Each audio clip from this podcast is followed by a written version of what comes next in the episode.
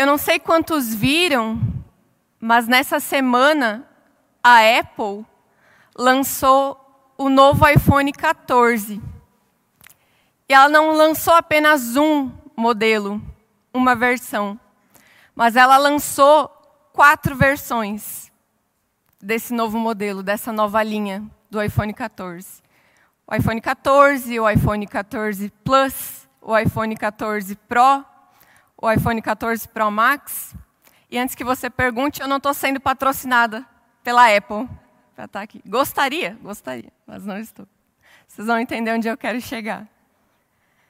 Ela lançou esses quatro novos celulares, essas quatro versões melhores de um celular que já era muito bom, né? A última versão do iPhone, o iPhone 13 Pro Max, já era considerado aí um dos melhores, se não o melhor smartphone de ponta do mercado.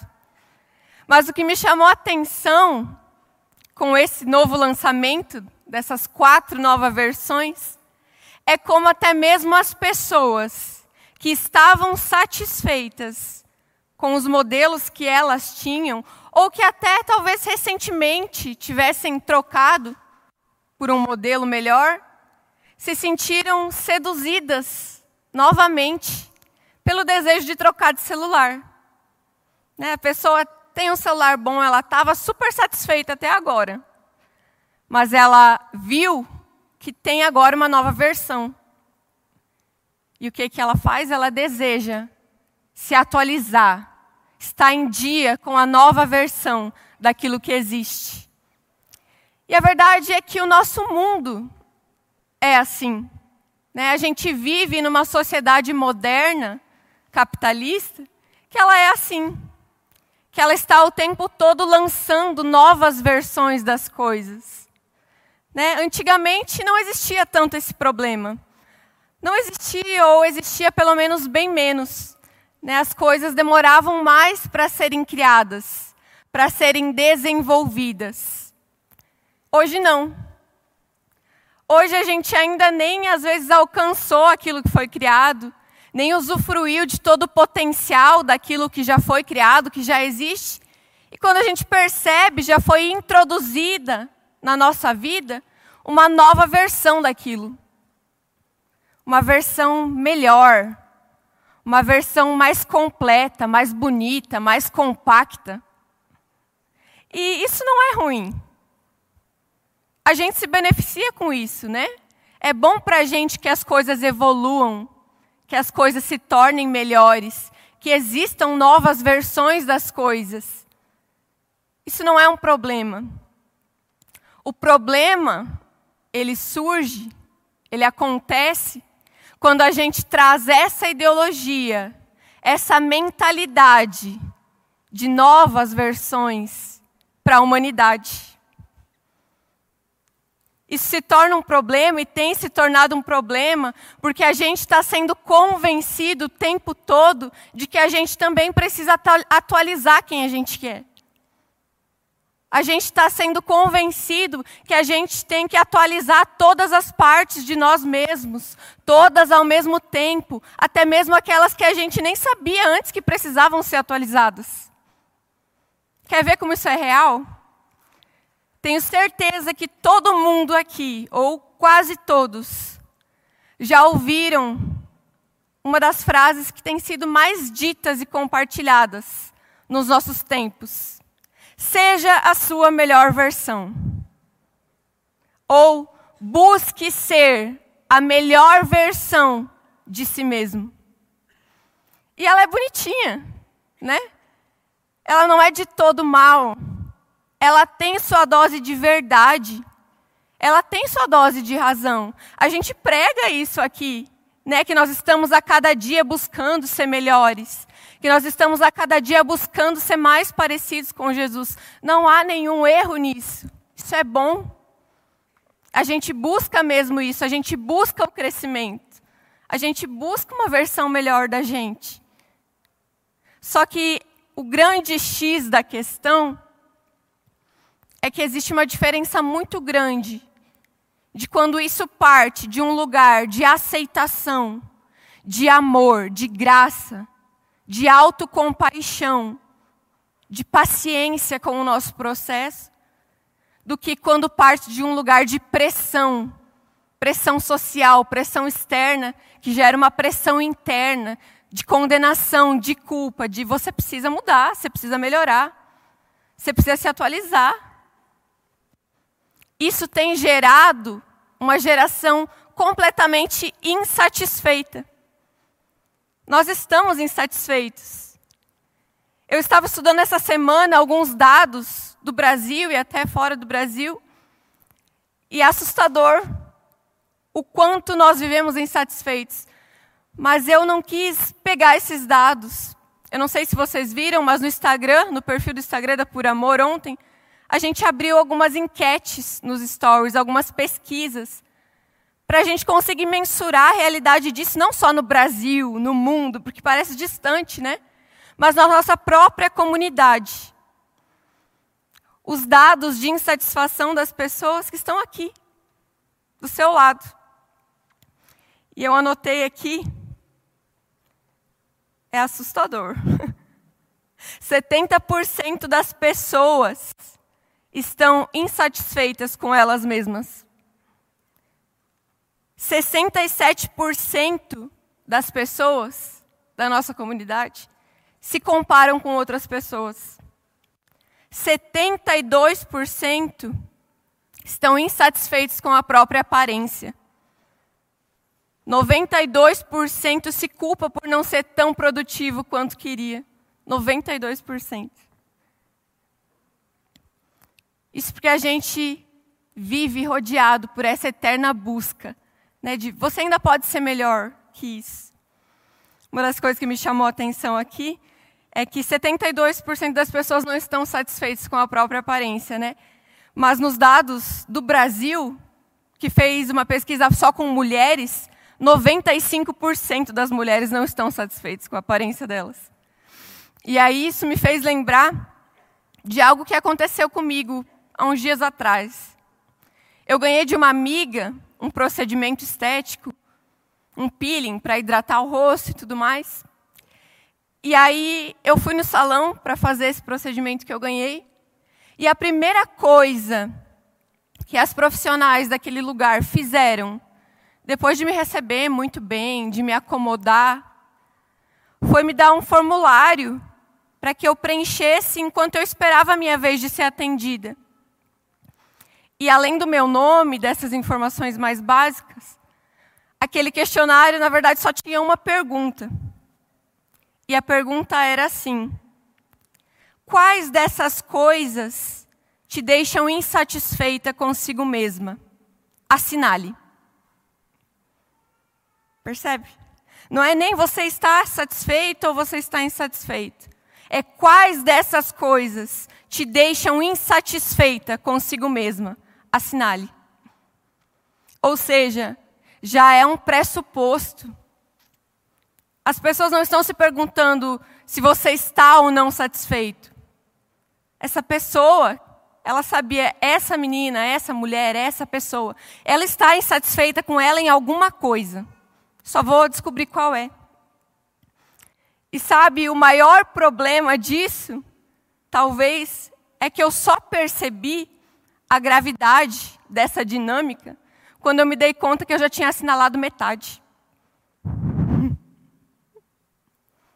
A gente está insatisfeito. Porque a gente vive na era, mais do que nunca, da produtividade dos gurus da produtividade, que dizem: trabalhe enquanto eles dormem. E aí já dizia um sábio: tudo bem, você pode trabalhar enquanto eles dormem, funciona, desde que você possa dormir enquanto eles trabalham.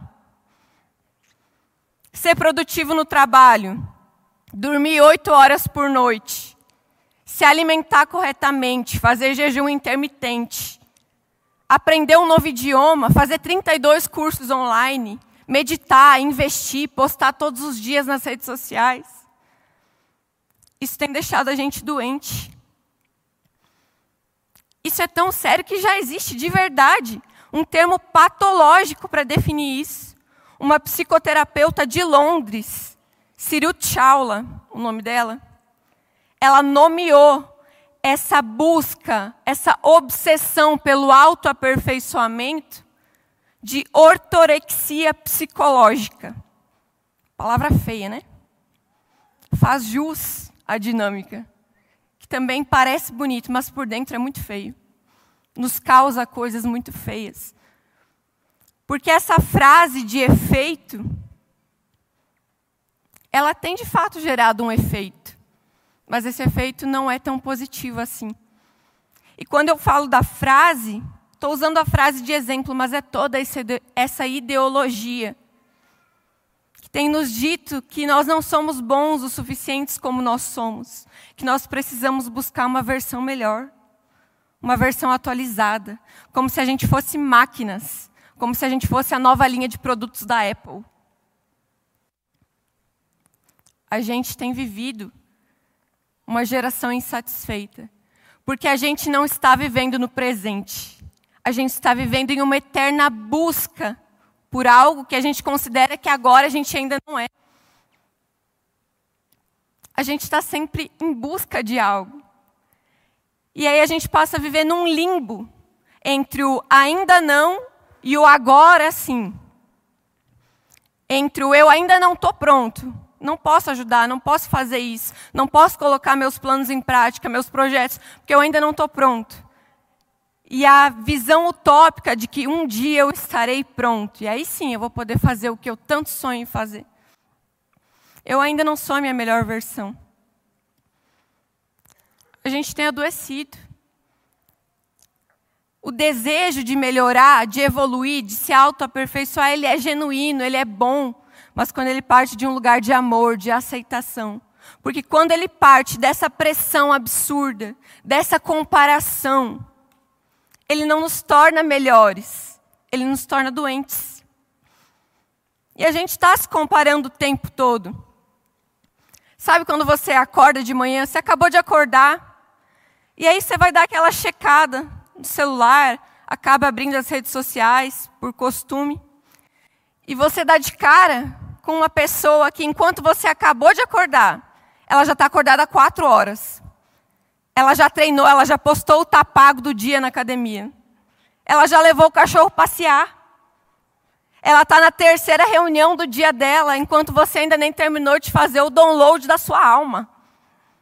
Você ainda não lembra qual é o seu nome. O que, que isso gera na gente? Eu sou um fracasso, sou uma decepção, sou um zero à esquerda. Olha só que distoante essa realidade, mas um dia eu vou ser a minha melhor versão, igual essa pessoa. Por quê? Porque o que a gente vê é os recortes da melhor versão das pessoas. Você abre o Instagram, você vai ver muita gente bonita, muita coisa bonita acontecendo. São os recortes da melhor versão da vida de uma pessoa. E é isso que a gente tem vivido. Uma era instagramável, onde a gente busca o melhor ângulo das coisas, o melhor recorte da nossa vida, porque é o que a gente considera mais digno de ser exposto, de ser compartilhado. Só que a grande verdade é que o Evangelho não é só sobre a sua melhor versão. Ele é sobre a sua versão inteira. O Evangelho não é só sobre a sua melhor versão. Ele é sobre a sua versão original, a sua versão completa. Porque, como bem escreveu Brennan Manning, Deus ama você como você é, não como você deveria ser. Deus ama você como você é, não como você pensa que você deveria ser. Ou, parafraseando para a nossa conversa, Deus ama você na versão que você é agora, não na versão que você tanto busca e considera que você ainda não se tornou. E aproveitando esse mês de setembro amarelo, eu queria trazer essa conversa para a gente e trazer três pontos de reflexão para que você possa proteger o seu coração, a sua mente, dessa busca obsessiva que tem deixado as pessoas emocionalmente destruídas, que tem levado as pessoas à depressão, que tem levado as pessoas à ansiedade, tem feito as pessoas olharem para a vida delas e não encontrarem valor. E a primeira coisa que eu diria para você é: aceite a beleza e o caos de quem você é agora. Sabe, a gente precisa fazer as pazes com nós mesmos. Você precisa fazer as pazes com você. A gente prega aqui todo domingo sobre a graça de Deus, sobre o amor, sobre a bondade de Deus e como isso deve ser estendido na nossa vida para as pessoas à nossa volta, como a gente deve tratar as pessoas com bondade, com misericórdia, com compaixão. Mas e se o inimigo, que Jesus tanto diz que você tem que amar, também seja você mesmo? Porque é assim que a gente se enxerga muitas vezes. Porque afinal, nessa geração, nessa ideologia toda que nos diz o tempo todo: você é o autor do seu próprio destino. A sua sorte é você quem constrói. A sua história só depende de você. Isso tem sim um lado muito valioso da liberdade, do poder de escolha do ser humano em não ser um fruto do ambiente que ele vive, mas se tornar aquilo que ele deseja ser. Isso é lindo. Só que se a sua sorte, se o seu destino, se a sua vida só depende de você, quando você não consegue ser a melhor versão que você gostaria, em quem você coloca a culpa? De quem é a culpa? Se só depende de você e você muitas vezes não consegue. Aí a gente precisa entender que muitas vezes a gente não é aquilo que a gente quer ser. A gente é aquilo que a gente consegue ser naquele momento com as condições que a gente tem no ambiente que a gente vive. Na medida da graça, da consciência do evangelho que foi revelada a nós. São processos. A gente nem sempre é o que a gente quer ser. A gente é o que a gente consegue. E está tudo bem. Aceite a versão que você é agora. Aprenda a amá-la, faça as pazes com você. Não seja a sua melhor versão, seja a versão que você é agora. Sabe, o mundo não precisa de quem você vai se tornar. O mundo precisa de quem você é agora.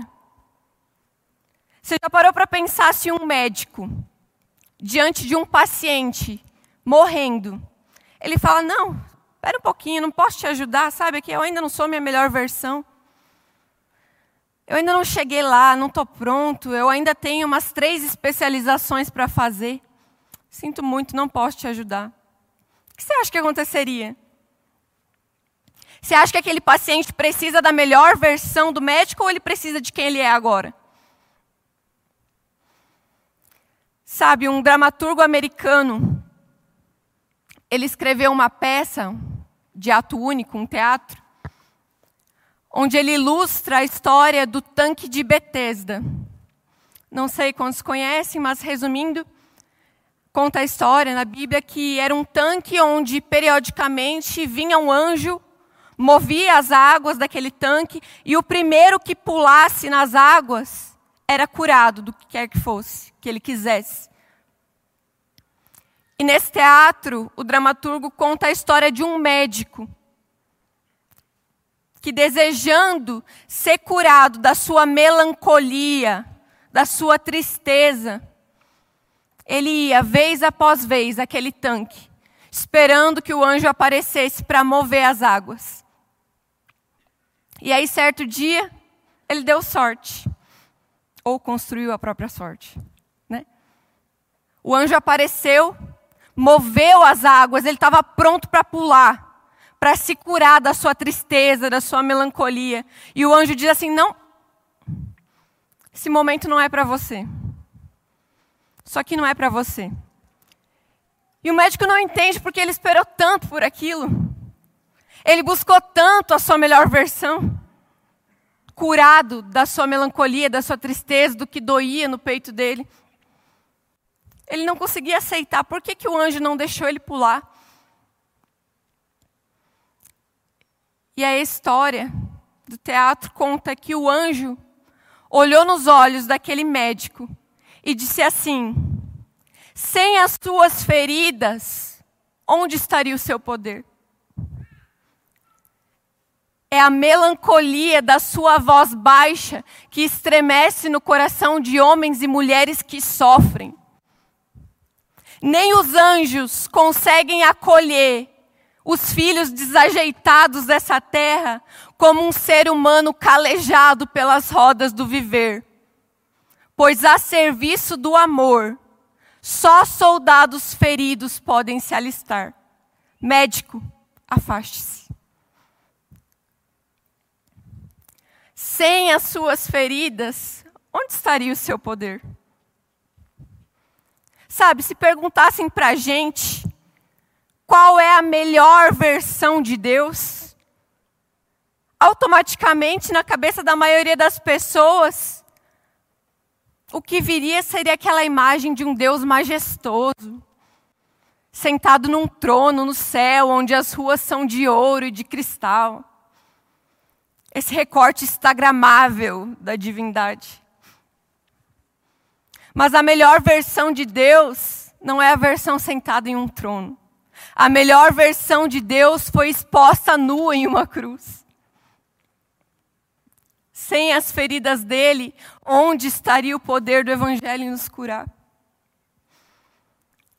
A gente não percebe muitas vezes que as pessoas não precisam da, velha, da melhor versão da gente.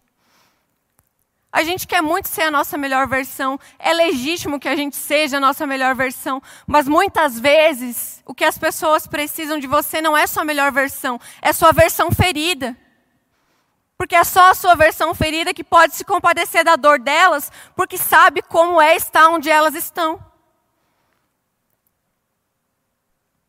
Sem as suas feridas, onde estaria o seu poder?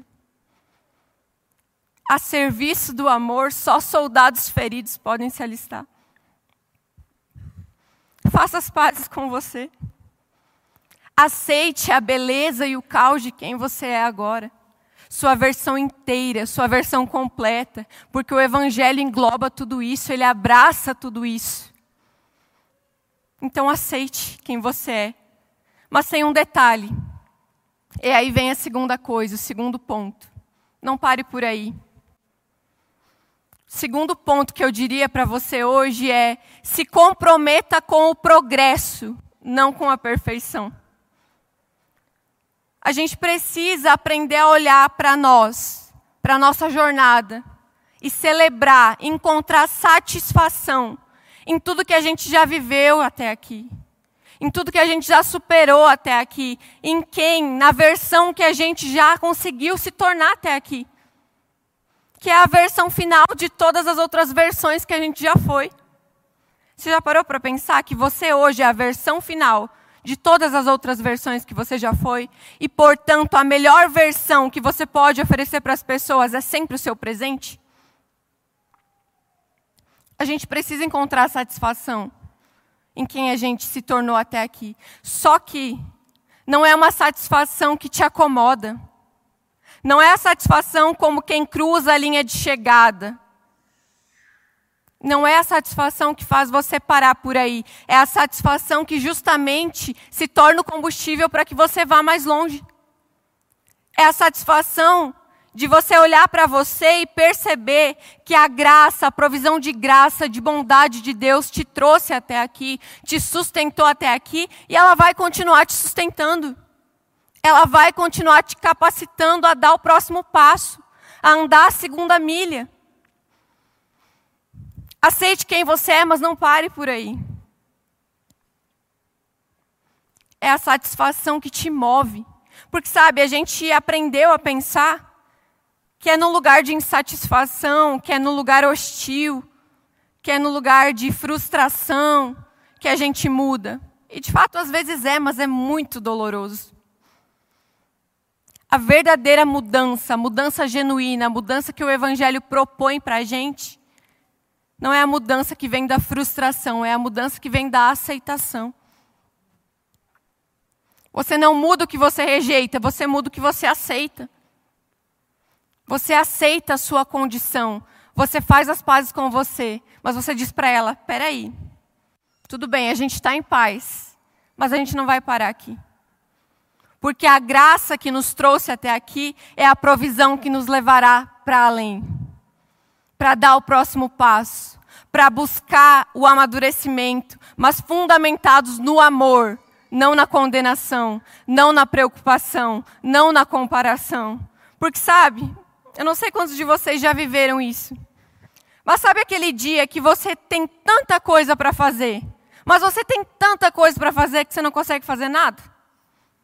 Porque você está tão preocupado com tudo que você tem que fazer?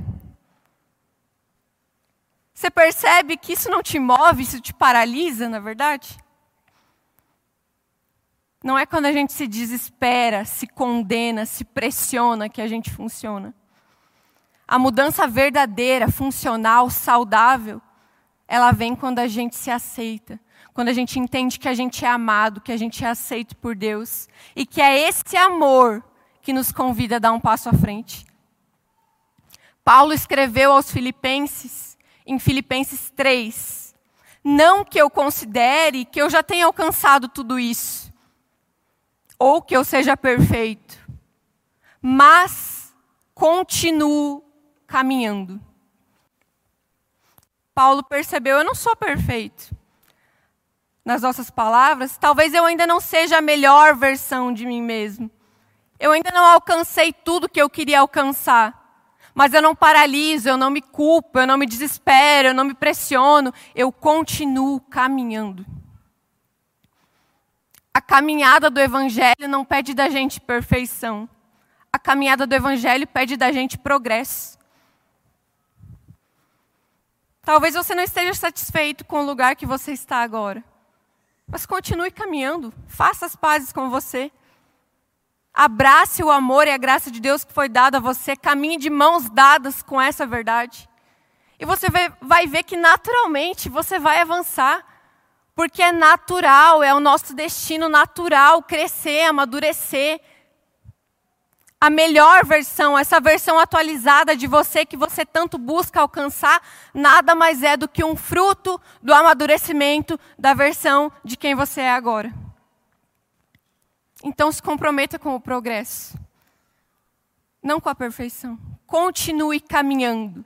E continue caminhando, fazendo o caminho, a jornada, que é só sua. E aí vem a terceira e última coisa que eu queria falar para você hoje. A sua jornada é só sua. A gente sofre muito com a insatisfação porque a gente se compara. A gente compara a nossa jornada com a das outras pessoas. A gente pega a régua da outra pessoa para medir o nosso progresso. Romanos 12, 2 diz assim: Não vos conformeis com o padrão deste mundo mas transformai-vos pela renovação da vossa mente, para que experimenteis qual seja a boa, agradável e perfeita vontade de Deus.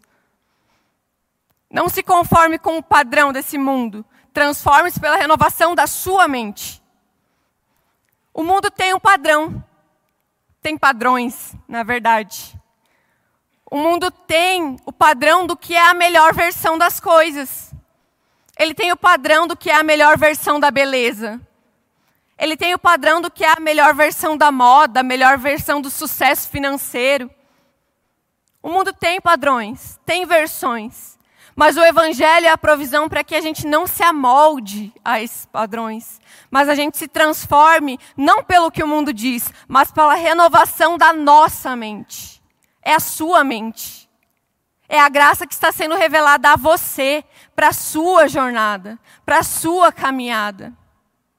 Você já reparou que todo problema de autoestima, de baixa autoestima, é um problema de comparação?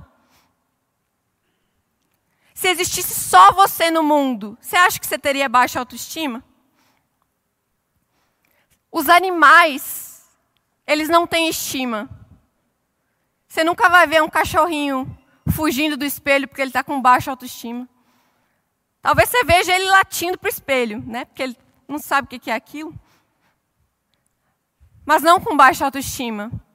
Porque só existe estima onde existe comparação. E o único animal expert em se comparar, prazer, somos nós. O ser humano. O ser humano é expert em pegar a régua dos outros para medir o seu progresso. Sabe, logo que o Tiago e eu nos casamos, no início do nosso casamento, eu estava aprendendo a fazer umas novas receitas? Pesquisava ali na internet umas receitas novas. Quem é recém-casado sabe que a internet se torna nossa melhor amiga nesse momento. E eu inventava muita coisa. Ele vai, vai até rir aqui. Vou nem olhar para ele. Às vezes não dava muito certo. Só que tinha uma coisa, eu seguia à risca algumas receitas. Tipo assim, a receita dizia: leve a mistura ao micro-ondas por cinco minutos. Eu colocava cinco minutos, ia viver minha vida e voltava quando apitava. Cinco minutos. Só que muitas vezes isso não deu certo, obviamente. Porque o que estava escrito na receita que era para ficar mais concreto, né, endurecer ali, no meu caso, derretia. Definitivamente não era daquele jeito que era para ser. E aí o Tiago me falava, você é teimosa. Por que, que você coloca cinco minutos, mas não vai lá dar uma conferida de vez em quando, sabe? Dá uma conferida. Espera passar dois minutos, abre, vê se está vivo o negócio lá dentro. Confere. Porque o micro-ondas da pessoa que escreveu a receita não é o mesmo que o seu ele pode funcionar em um tempo diferente, ele pode ter uma potência diferente. Quem garante que a receita da outra pessoa vai funcionar para você? E aí eu pergunto, na nossa vida, quem garante que a receita da outra pessoa vai funcionar para você? A vida não tem fórmulas. A vida não tem padrão uma fórmula correta. Porque fórmulas resolvem equações, mas não resolvem pessoas. Vou repetir. Fórmulas resolvem equações, mas não resolvem pessoas. Sabe por quê? Porque existe um motivo para o oposto de exatas ser humanas. A vida ela não é exata, a vida ela é humana. E na vida humana as coisas fluem seguem o seu curso, a sua jornada. Não tem um padrão, não tem uma resposta pronta que se aplique a todos nós, porque nós somos singulares. É a nossa jornada. Jesus chamou para andar com ele pessoas singulares. Jesus chamou os discípulos completamente diferentes um do outro. Discípulos singulares, que ele amou de forma singular que contribuiu com a propagação do evangelho de forma singular. Não sei se você já parou para observar a beleza disso, mas na Bíblia, no Novo Testamento, não existe apenas um evangelho, existem quatro. Os quatro evangelhos. Por quê? Porque é sim o mesmo evangelho, mas é o evangelho na visão de Mateus. É o evangelho na experiência única de Marcos. É o evangelho na singularidade de Lucas. É o evangelho na paixão de João. Um mesmo evangelho, quatro versões diferentes. Qual que é a melhor? É a singularidade de cada um. É o processo natural da vida. Deus só deixou um padrão para a gente seguir. E eu quero ler com vocês um texto para encerrar. Lá em 1 Pedro 4, 10 e 11, está escrito assim: Servi uns aos outros, de acordo com o dom que cada um recebeu, como bons administradores da multiforme graça de Deus. Multiforme graça de Deus. Se algum irmão prega, fale como quem comunica a palavra de Deus. Se alguém serve, sirva conforme a força que Deus provê. de maneira que em todas as atitudes Deus seja glorificado mediante Jesus Cristo. Nós somos administradores da multiforme graça de Deus. Não é uma versão padrão, não tem uma única forma, é multiforme graça de Deus. Ela tem várias formas, ela tem várias faces, ela tem várias vozes, ela tem vários dons ela tem várias versões, ela cabe em todas as versões, até mesmo naquela que você não julga tão boa assim. Porque pode ser que você não se julgue bom o suficiente, mas para Jesus você é bom. Ele olhou para você e disse que você é bom. Deus, quando criou o ser humano, ele disse: ficou muito bom. Aceite a versão que você é agora. Não a recortada, não a instagramável, não só a de partes boas, mas a de glórias e fracassos. A daquilo que você já alcançou e daquilo que você está caminhando para alcançar. Aceite a sua versão inteira. Se comprometa com o progresso, não com a perfeição.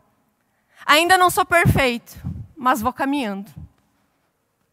Cada um caminhe na medida da perfeição que já alcançou. Ou seja, caminhe na versão que você é. Até a próxima.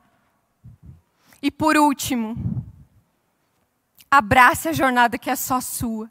E seja a versão, a forma da multiforme graça de Deus que só você pode ser. Que só você pode revelar ao mundo. Para mostrar uma faceta de Jesus que só tem em você, que só você pode manifestar para esse mundo. Fique de pé no seu lugar. Vamos cantar juntos. Vou orar primeiro. Jesus, nós te agradecemos. Te agradecemos pela tua graça, que ela é multiforme. A tua graça que nos sustém, que nos sustenta, que nos manteve até aqui, que nos trouxe a nos tornar a versão que nós somos e que continuará nos levando a dar um passo à frente a sermos melhores, mas não porque nós estamos nos culpando, comparando, mas porque você nos ama e a gente sabe que você nos ama. E deseja que nós vivamos o melhor que podemos viver, não porque não somos bons, mas porque somos amados. E podemos a cada dia sermos mais parecidos com você. Jesus, eu oro para que haja paz no coração dos nossos irmãos Aqueles irmãos que responderam que não estão satisfeitos consigo mesmos, que se comparam com outras pessoas, que se sentem mal pelas coisas que precisam mudar. Que o teu amor seja a provisão para que eles também amem a si mesmos e mudem a partir desse amor. Que eles abracem essa jornada de progresso, que é só deles, e que eles possam ver você em cada passo nesse caminho. Nós te agradecemos em nome de Jesus. Amém.